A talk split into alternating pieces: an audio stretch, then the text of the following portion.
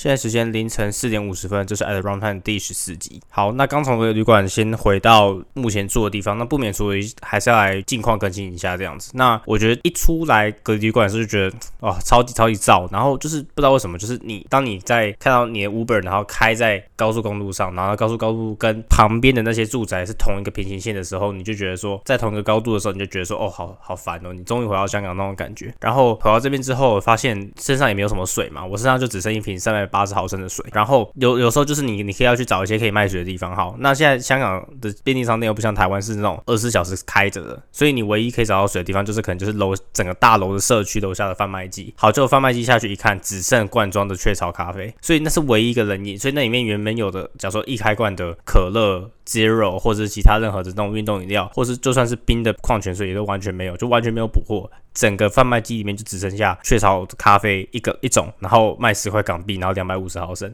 然后甜到爆炸，但是也没有其他选择嘛，不然我只剩一口，就是我只剩一口的水，然后我要撑到大概六七点的时候才会有便利商店开，那这样子其实也是蛮久的这样子。但是我觉得这不算是重点，算重点算是说我只是一搬回我住的这个地方，就是心境非常非常乱，就是有非常非常多杂，非常非常多的杂事需要处理，然后暂时也找不到什么解法。然后如果说你想要去处理一件事情的时候，你可能会遇到语言上的问题，因为这这一点我其实在之前的集数已经有分享过，就是说家家里有些什么东西需要维修的时候，例如像之前是瓦斯炉，然后现在是呃整个洗手台下。面的水管的管线问题，然后有漏水的情况下，你都必须要去找外面的水电工来帮忙嘛？那在台湾就很简单，反正大家就是讲普通话，当然可以。但在这个地方，我就是之前分享过，就是我在这个地方发现有非常严重的语言隔阂。这边的地方有些人就是只懂广东话，他也不懂普通话，他也不懂英文。我觉得英文就算是就算了啦，但是普通话不懂就有点。让我出乎意料，一开始让我有点出乎意料，但后来就发现哦，这就是这里的常态，你也不能改变什么东西这样子。所以现在暂时来看，就是没有什么解法。然后我就发现，然后今天是六月三十号嘛，然后录音录音的这天是六月三十号凌晨。那六月三十号这一天，就是我开始工作七月四号，我开始工作那天是七月四号，七月四号之前的唯一一个平日。那明是七月一号嘛，七月一号是香港的那个回归的纪念日，所以他们的一定都是放假的。然后七月二号跟七月三号是原本的六日，所以也不知道这要怎么处理。然后发现这件事情也很难处理。然后发现，哎，真的没有什么解法，所以来到香港就是。隔离馆的第一天就超级超级燥，也也不知道管理处怎么帮忙帮忙处理这件事情。但是说就是他们可能就提供一些什么翻译的工作啊什么之类的。总之，我觉得我一隔离出来的心，就是整个心境的感受，我其实已经分享在我就是主要的那个 Instagram 上面了。对，那就当做一个记录吧。反正我是非常讨厌香港现在啊。我觉得这次隔离一出来的感觉，就是好像又更加验证了这一档节目 At the Wrong Time 的那个，就是为什么一开始要命名这个。因为我在第一节时候提到说，为什么要把这一个 Podcast 节目命名成 At the Wrong Time。那我觉得这次回来香港，就是更加验验证了我这个想法。就是这个 at wrong，它就是 even more wrong 的那种感觉。那就这样吧，就看能撑多久。反正我现在已经在倒数离开香港那一天了啦。那我就希望就是能不能在圣诞夜之前离开香港，然后在台湾回去待个，假如说两三周，再去新加坡。就起码起码就是让香港这边的生活，我已经我基本奢望香港这边生活好了，我只能奢望它不烂。好，那就先这样吧。那就差不多进入今天想要讲的东西。呃，我今天讲第一个想分享的东西就是目前呃香港的入境情形。好，所以现在香港入境情形，在我入境的这个时候，还是以一个七加七的模式。前面七天隔离就是你入境日算第一天嘛，然后你第一天会在你预定的指定酒店隔离。那目前就是因为香港指定那个，就是我记得应该算是需求量太多，然后供给量太少，所以香港的酒店就全部都被就是很多人占满，然后它的涨幅也非常非常惊人。就是像我这次住的酒店，我上次应该有分享过，就是我这次住的酒店对比一年前我七月住住的时候，它已经涨了三成，但是它内容完全没有改善，该烂的还是烂，那维持 OK 的还是。OK，然后我再看到下一个月的话，它已经变成涨幅五十四趴了。总之，香港的这种隔离酒店涨幅超过五成的，基本上是不少。那这就是需求量的问题嘛？那然后政府就会说什么？呃，这没办法，就是他们他政府也不想拉下脸，就是说我们要取消呃指定酒店的隔离，因为政府如果还是存想要让隔离这件事情存在的话，他如果不做酒店隔离，酒店那些酒店也不能去接待观光客啊。如果你还有需要隔离的时候，根本就不会有观光游客想进来。虽然香港政府现在表明是说非居民，就是你不是游泳签证，或是你不是永久居民，或你不是。香港人，你其实也可以进来香港，但是你要隔离七天，然后你也要在指定的酒店隔离。那谁会愿意就是花七天在隔隔离酒店隔离，然后只为这边观光个几天？超级不合理，而且那个隔离酒店钱也是不便宜，你隔离起来可能也是要两三万台币之类的，所以这就完全不合理啊！这就是目前状况啦。那后面的那个七天算是他们在那边叫自行监察。那我觉得后面这七天自行监察，它其实没有像台湾的那么严格。台湾那边的严的自主健康管理是，你不能出去。吃饭，就是你只要在外面，只要有任何活动是就是需要拿下口罩的，你都不能做。然后你也要尽量延后你的医疗，就是如果有些非必要的医疗，你要先尽量延后到你的自就是自主管理结束为止。那可笑的是，就是你看他现在变成七加七，甚至变成三加四。我其实这我也自己分享过了，就是他就在打脸前面任何的政策嘛。假如说你今天从十四加七变成十加七，那为什么你一开始会认为十四加七是合理的？你说哦，我再观察看看，那不是重点是你政府每天都在看差不多相同的数据啊？为什么你两个月前跟两个月之后定定的政策会完全不一样？就说哦，我觉得两个月之前十四加七是合理的，两个月之后十加七哦又合理了，然后又七加七又合理了，然后什么三加四又合理了，这样子，所以就很奇怪啊。那三加四的那个不合理，上个上一集也讲过了嘛，所以就这集就跳过。这一集想要聊的就是呃，香港政府在就是林郑月娥是不是在六月三十号是他任职最后一天？就今天是任职最后一天，明天就是李家超上台了嘛，还有他的新的整个内阁的编制这样子。好，我先我先题外话一下，我现在拿我现在是因为找不到一个合理的，就是适合桌子录音，所以我现在拿着麦克风讲话。总之就是明明天李家。超就会上台，那李家超他会想要推动的边境政策是什么？目前听到最有可能的说法是五加二，但这个五加二不像是之前七加七的那个内容。那这个五加二的话，它其实是呃五天的，就是 hotel quarantine 加上两天的。就是居家隔离，这个这个其实有跟没有一样，就是如果说今天有一个人，他们就是也今天有一组，或者是有一个，假如说旅就是旅客，他从机场进来，然后他其实没有一个适合的，就是单独让他隔离居家隔离的，那那个人可能还是要住满隔酒店七天呐。所以如果五加二真的是呃五天的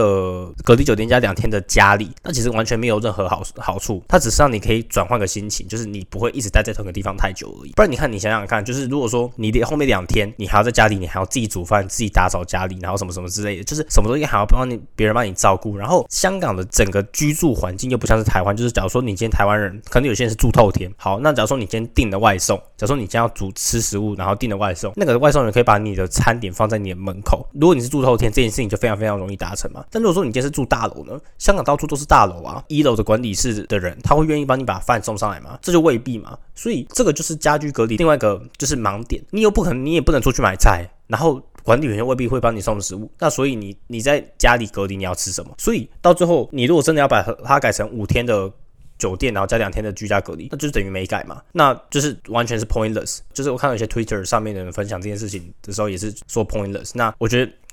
就是你在香港这这里，然后期待这些隔离政策，就是不能带任何的期待啊，不合理才是合理的状况这样子。那其实我还另外看到有一些就专家说，如果说你要维持七天的这种闭环式管理，他们叫闭环式管理，应该算是中国大陆才有词吧。反正它就叫 close loop management。那我有听看到一个说法就是三加四。那它这个三加四是说，你前面三天是要在指定酒店隔离，好，这 OK，因为我觉得三天算是我觉得可以接受最大范围。就是你从三天之后开始，我这次感觉也是这样。就如果说你从三天之后隔离三天完之后，从第四天、第五天就觉得有点烦躁。这件事情其实还可以说到，就是我刚刚在退房的时候，那个来敲我房门的那个职员就问我说，How's the quarantine？然后我就回答说是 boring，我就说 very boring。总之我就觉得说隔离超过三，如果说你今天把它隔离是三天，然后第一天算第，就是到了那天算第一天的话，其实你会感觉说隔离就是一个小小的休息。然后你就赖在家里，然后在那边追剧个两三天，然后就结束，然后就出来。那两三天你还可以把它当成度假，你只要超过三天，它就不是度假了。好，然后我继续讲一下那个三加四的那个四，那个四它这个概念就是说，你可以出去工作，但你不能用餐厅内用。这件事情在香港是可以达成的，为什么？因为香现在香港现在也用那种 vaccine pass，就是你一定要打满三剂才能进去那个呃餐厅吃饭。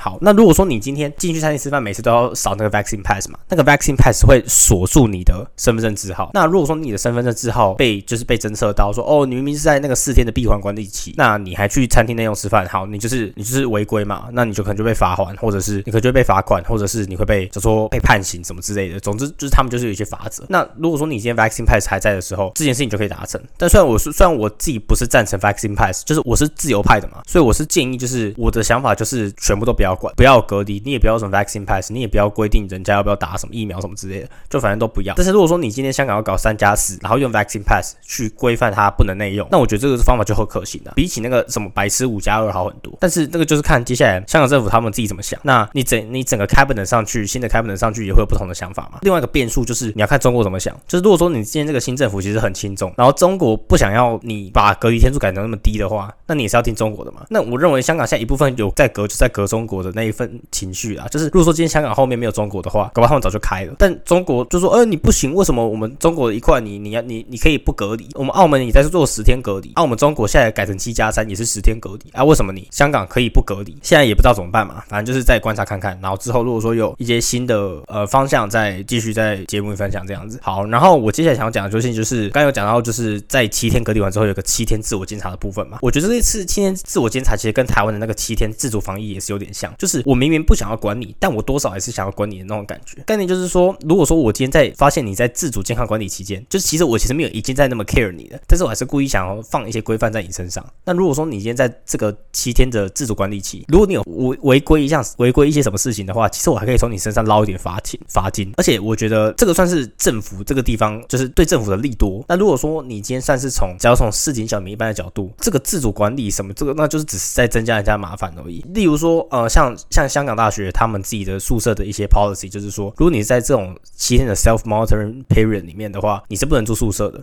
最好，假如说你今天你今天是国际学生，然后你以为你只要隔离七天很爽，好，所以你只要付七天的隔饭店钱，然后到香港之后就解放，然后等到七天隔离期之后，直接从把你的行李从饭店移到学校宿舍，你以为理想是这样就不行。香港大学的 policy 就是说，你如果在七天的那个自自行监察期，你也还是要，就是你还是不能住宿舍。那如果说对国际生，我我在香港没有房子，对不对？我不可能就说我去借住别人家，借住别人家也很尴尬。所以你就是要再花七天住在其他的饭店。好，你只是那七天可以出去玩，然后你可以正常去吃饭，但你那七天就是要花那个钱住在外面的饭店之类的。所以你到结最后你还是要花十四天的饭店钱。所以整个 COVID 的整个政策就是让就是花就是花钱呐，他花时间又花钱。我我其实这也已经有大概跟大家算过了嘛，就是你从香港到高雄或者香港到台北，你花的时间，你现在花，你以前在去年的时候，你可能花十四天来回，你可能会超花超过一个月的时间在隔离，然后你的花费可能是原本。在二零一九年，就是疫情前的时候的价格的十倍，这也是非常非常夸张的一件事情。其实也没有什么办法。总之，这就是自行监察期间或者什么自主管理之间可能会产生的一些小小的问题。那其实还有一个问题，就是你在工作的时候，因为你不同的公司他们自己对于 COVID 这件事情也有不同的 policy 嘛。因为我这次来的时候算是时间抓很紧，就是我假期我只给自己四天的假期，就是这个礼拜五六日，哎，今天是礼拜四，所以四五六日这四天是我假期，然后下礼拜一我就开始工作这样子，所以我算是时间抓得很紧。然后一开始我就是遇到 self monitoring 这个 period 的问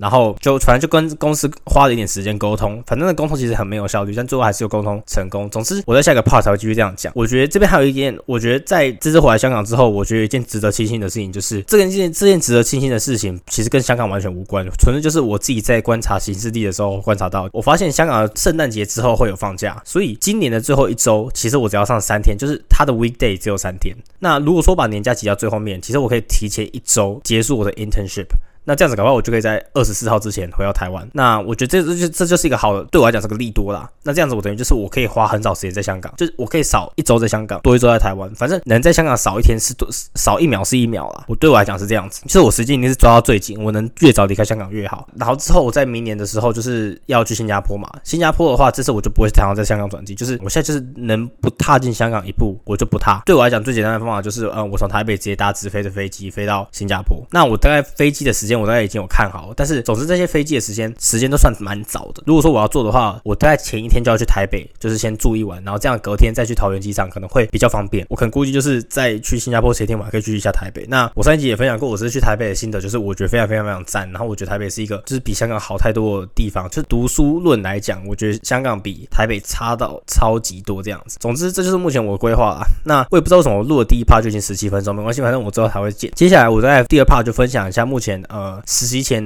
的一些聊，就是我的一些小小的心得想法这样子。我觉得新，我觉得以目前我在待这个外商公司来看的话，它其实算是非常非常友善的。我觉得这一点算是我在香港里面算是满意的。就是我对香港最不满意的地方就是这个政策，然后还有他们的政府，政府跟政策就决定了一个人在这个城市里面过得快不快乐。我觉得这点也是非常非常重要的。就如果说，因为你你那个你那个公权力就是你一定要遵守嘛，你不能不遵守公权力，不然你会被罚款嘛。他会用那种法律的力量约束你，那法律就是道德最低底线嘛，你也不能不遵守，对不对？然后你你也对他很无奈，但是。就是这件事情可以让你的生活变得非常非常非常乱。从去年开始就这样嘛。去年那个时候虽然是说现在香港健身房已经可以开放，就是你在里面，如果说它有符合一定的条件，你可以在里面运动的时候不戴口罩。但是在去年那个时候，我在香港大学的时候，他在里面运动都是要戴口罩的，就是你口罩没戴好，就还是会有类似健身的教练会进来提醒你说，哎，你要把口罩戴好之类的。所以这件事情就非常非常的烦。那我这次回来香港，我还是我也是要找就是连锁健身房，然后就是缴那个每个月的月费。那我现在还是还没有开始找，但是对，这也是待解决的一件事情。这是为什么我现在觉得在回到香回在香港算是非常非常烦躁的一件事情。那但是我还是回来刚刚的调，就是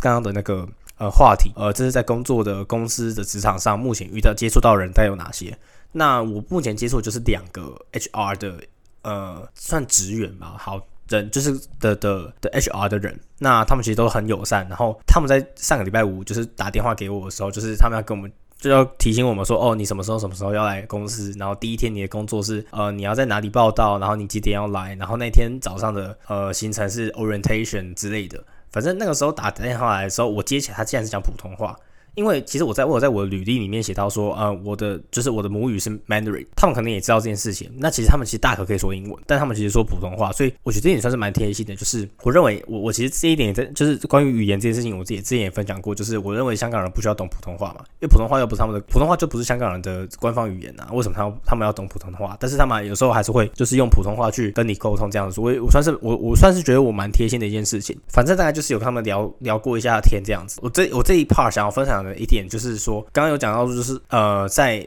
自主隔离期间的时候，应该说自我监察期间的时候，那个时候就是会遇到什么样工作上的问题嘛？那如果你看，就是如果说我去查香港政府的网站上面，他写自行监察期间，他没有明令不能工作，应该说工作其实是。允许的，就是我我现在就是以列举法嘛，就是你没有列举到的，就是可以做。那他在没有列举到说，哦，你自行检查、自行监察期间不能工作，那表示你可以工作。好，然后那一天我在收到他们的呃 reminding phone call 之后，他们就跟我，他们就传了一封就是 reminding email，然后他们就是有一些一些基本资料嘛，但是他们还是有把一些他们的对于 COVID policy 放上去这样子。他们其中一点就是讲到说，如果说你还有任何没有做完的 test，不管是 PCR 还是 rapid test。然后，如果你是在 self monitoring 里面的话，你就不能去公司，你就不能到公司上班这样子。好，那照原本的规划来讲，我本来是七月十号开始工作，但如果说我要在 self monitoring period 结束之后才能开始工作，我就要晚三天开始工作。然后他们就那个时候就是说，呃，好像不行呢。然后我就要改一下我们的那个合约内容，然后你要重新签一个新的合约，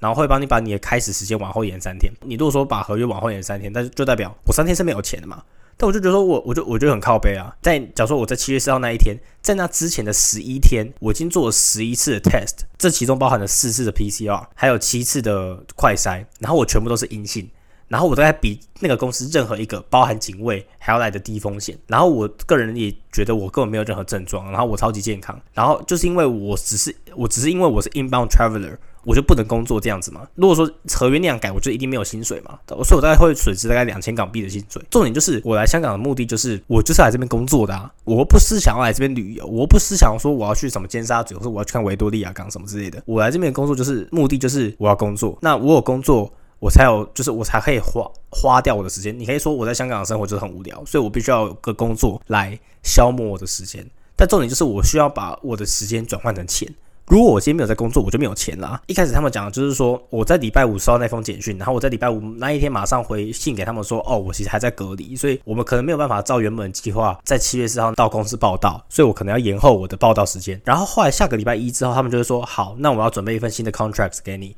然后说礼拜二会寄给你，然后我在礼拜二那一天，他又跟我说，我我其实跟我同事就是 double check 过之后，发现说，其实你今天隔离就可以了，你在 self monitoring period 里面，你还是可以来公司上班。所以公司那个那封 email 里面写的那些 policy 其实都是假的嘛？还是他其实就是参考用？我觉得这一点好像有点带到，就是我一个朋友，就是在香港认识的朋友的台湾人，也是台湾人，他其实讲到就是其实香港很多事情就是他都有点 discretionary，就是他有一个通则在那边，他有个原则在那边，但是他都会保留一些解释空间，然后。后你很容易掉到那个解释空间的范围里面。原则其实不是原则，原则其实是少数。那大部分的时间，最后做决定的人还是有解释的空间，导致每件事情都是有点 random 的那种感觉。所以你也不能用那个 policy 去判断说你这个到底是不是怎样怎样怎样。总之那个地方就是有很多非常就是非常非常难搞的问题，也是棘手的问题。这是代表说什么？就是其实香港的规定不是规定，就是你很容易不适用那个规定，然后被套用到另外一套规定身上。就是在我看来是非常非常不好的。你会让处理事情的人很难捉摸到底结果是什么，或者是我们的。预计会很容易很容易失准，这件事对我来讲结果是好的，我才会没说什么。但如果说今天结果对我是不好的呢？如果说我最后真的因为什么东西是 discretionary 而造成损失，那我是不是就会很不爽？那到底原则在写什么？所以我觉得这是目前我在香港遇到的一个小小的困境这样子。接下来我可以提到一下，就是我这次回来香港有大概计划一下想要做什么样的转变。那我之前在前面集数大也有提到说，就是我其实比较像是会讨厌九龙，因为我觉得九龙这个地方算是有非常大语言隔阂的地方，就是如果说你不讲广东话，好像很难生存的那种感觉。所以我这次因为工作地点的关系，我可能也改变了一点我自己的计划，就是说我这一个半年可能大部分时间都会在呃香港岛这个地方生活，因为香港岛算是一个比较有外多外国人的地方，然后也比较多才多姿。或许我可能会觉得说，在香港岛，呃，假如说晚餐在那边吃饭，在香港岛吃饭会好很多。那我觉得香港岛就是一个目前关注的一个就是 focus 吧。我觉得，我觉得可以这样子讲，但是我觉得在香港最终还是你还是要回归到一个事实，就是钱的问题。如果说你钱不够多，你真的很难活一个快乐的生活。如果你钱够多的话，你可以租一个好的房子，你可以吃好的食物，那你的生活就会比较多彩多姿。但如果说你今天的房子，你因为钱的关系，你可能要妥协，那你可能的居住环境就会不好。你居住环境不好，你可能就会影响到你的心情。然后你吃的东西，你预算也有限，所以你吃的东西可能。选择也有限，或是吃的没有那么好，也会影响到你的心情。所以我觉得在香港生活，最终、最终、最终，你还是要看到钱。这就是为什么我我那个时候发现说，我前三天如果一开始不能工作的话，我会非常非常生气的原因，就是因为我觉得我来这边就是为了钱呐。我不在那边旅游的，我不是在这边度假的，什么之类的。我明明是健康的，你还不让我工作，我觉得很生气。好，那我觉得接下来下一个 part 我想要谈谈论就是，呃，目前人生中最大一个后悔就是来香港读书。好，那为什么会想要谈论这件事情？就是因为，呃，我在看一个，就是我 Instagram 有追踪很多人嘛，然后我看到一个人，他就是有人问他说，他最大后悔是什么？他就是说来香港读书是最大后悔。那我也觉得这样，我也我也是深深认同这一点。就是我觉得这，我觉得这算是一个读书理论吧。就是我不知道读书理论是不是法律的一种理论。就是我后后来发现，就是说你你以为就是，假如说你在做一个非非常大的错误之后，然后你在就是，假如说我做一个最大，我认为最大的错误在香港来香港读书嘛，然后你接下来可以试着把你的生活变得好一点，来弥补这个一开始的最大错误。但事实上，你在一个最大错误底下，不管在做什么东西，它看起来都会是错的。就是你永远在一个不对的地方、不对的时间点，对不对？At the wrong time 做某件事情这样子。那我觉得现在就是我现在的感受吧。那有些人就会说啊，你你可以，其实你可以在香港，然后去探索一些漂亮的地方啊，然后探索这些美，探索一些美丽的事物，然后试着让你在香港的生活变好。但我认为这就回归到我刚才讲的嘛，就是你要探索很多美丽的事物，或者是让你的生活变好。它本质上你可以选择便宜的方法去做这件事情，但是最简单的方法就是你如果有钱，